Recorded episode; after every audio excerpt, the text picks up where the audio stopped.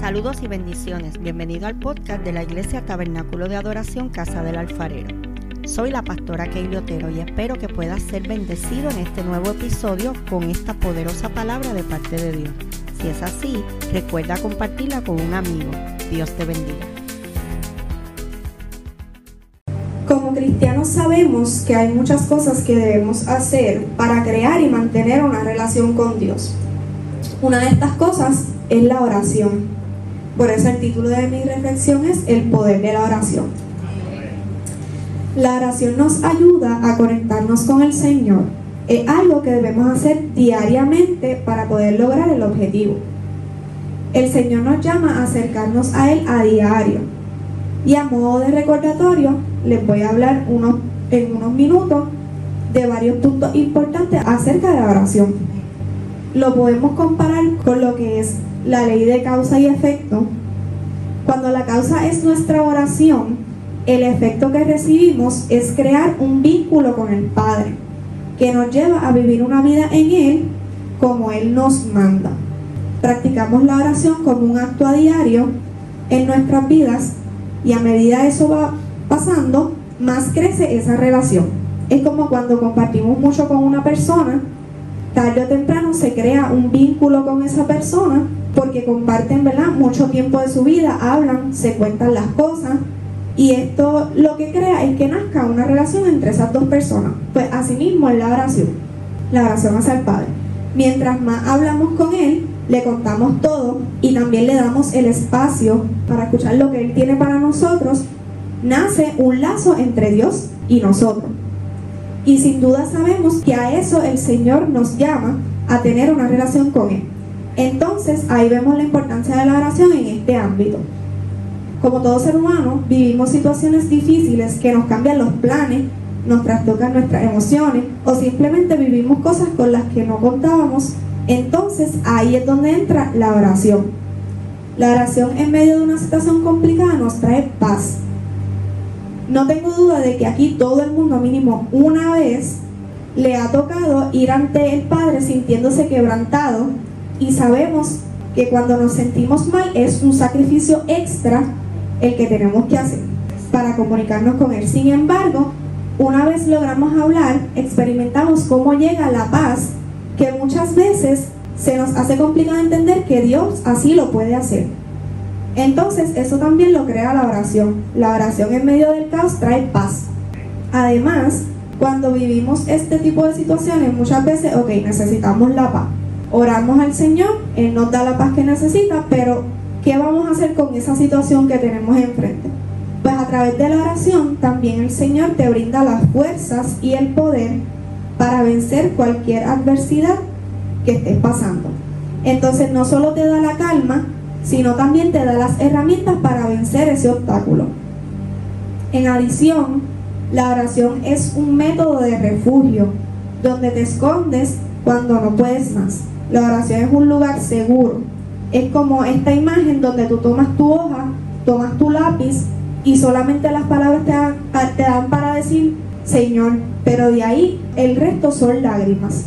Y aún así sabemos que el Señor conoce el corazón del quebrantado y con el simple, que no es tan simple hecho, de hacer el acto de ir a sus pies, aun cuando las palabras no te salen, el Señor puede leerte y entender por qué estás pasando y qué es lo que necesitas de Él.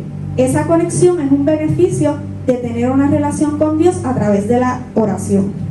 La oración no debe ser algo forzado, aunque en ocasiones sí tendrás que hacer un sacrificio, porque habrán días donde realmente no querrás hacerlo, pero cuando logras tener una relación directa con el Padre, la oración será algo que simplemente nacerá de ti se volverá parte de ti porque es muy similar cuando pasas algo curioso en tu trabajo o en la universidad y estás ansioso de llegar a tu casa para contarle a tu esposo, tu esposa, tus hijos, tu padre y vas directamente a contarle cómo fue tu día. Pues así mismo es una oración diaria con el Señor. Tú te sientas a conversar con Dios, le cuentas cómo te sientes, te sientes agradecido, triste, feliz, le cuentas tus razones, le pides que te ayude. Eso es una conversación con la persona que mayor relación deberías tener, que es Dios.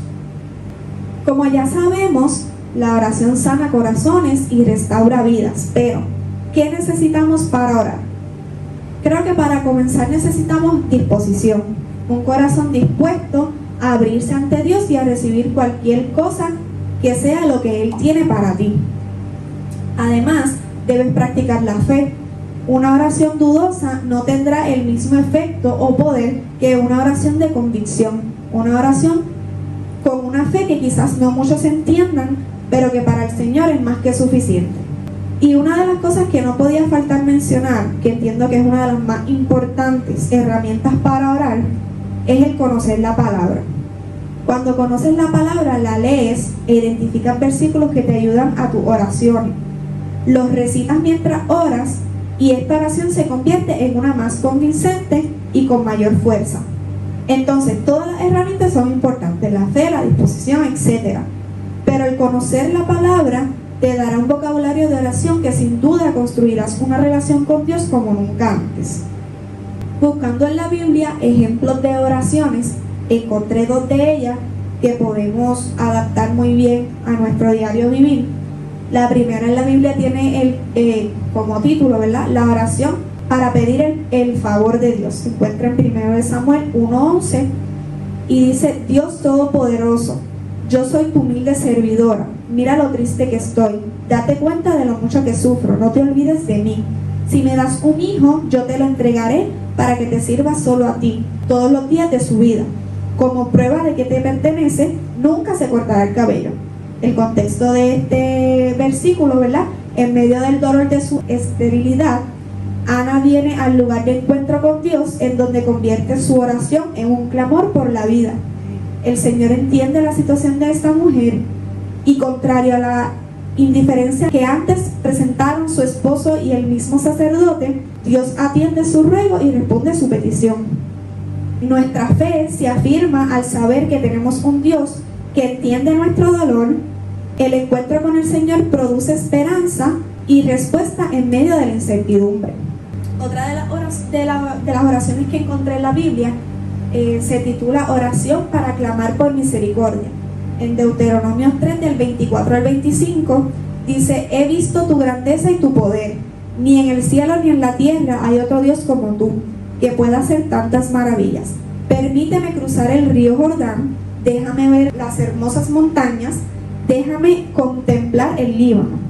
El contexto de ese versículo, una mala decisión había vetado a Moisés a pisar la tierra prometida ahora debe asumir las consecuencias de su acto, pero aún así ruega al Señor que cambie de padecer y aunque no logró tocar con sus pies el territorio que anhelaba, Dios lo permitió tener vida suficiente para contemplar desde la distancia la promesa.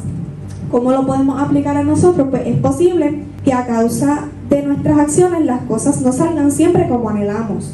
Entender que el Señor ejerce disciplina pero que al mismo tiempo tiene misericordia.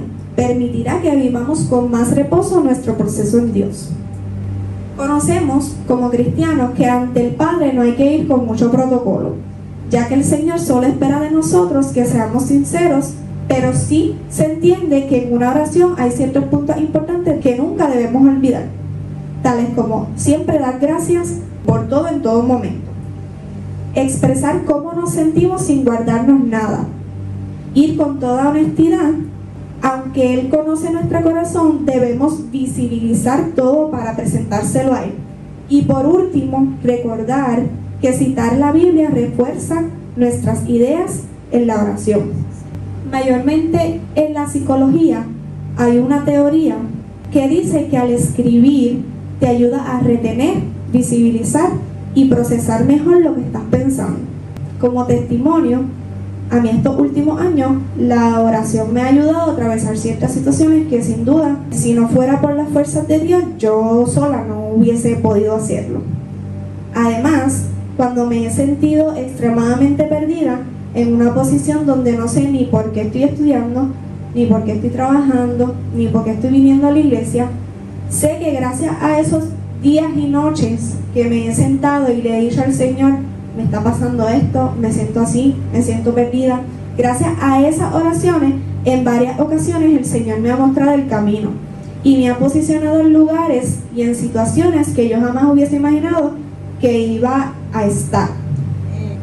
Ahora les voy a invitar, ¿verdad? Que, que esta noche antes de acostarse, como un ejercicio, antes de acostarse, tomen un papel y un lápiz y escriban o lo que ya Dios ha hecho con ustedes a través de las oraciones o lo que todavía le estás pidiendo y estás esperando que surja. Y el hecho de escribirlo lo tomarán como un acto de fe para agradecer al Señor por lo que ya hizo o por lo que hará. Bendiciones. Si este episodio ha sido de bendición para ti, compártelo para que otros puedan ser edificados. Te invito a que nos busquen en Facebook como Tabernáculo de Adoración Casa del Alfarero y te suscribas a nuestros podcasts en las diferentes plataformas. Y así no te perderás ninguno de nuestros episodios. Dios te bendiga.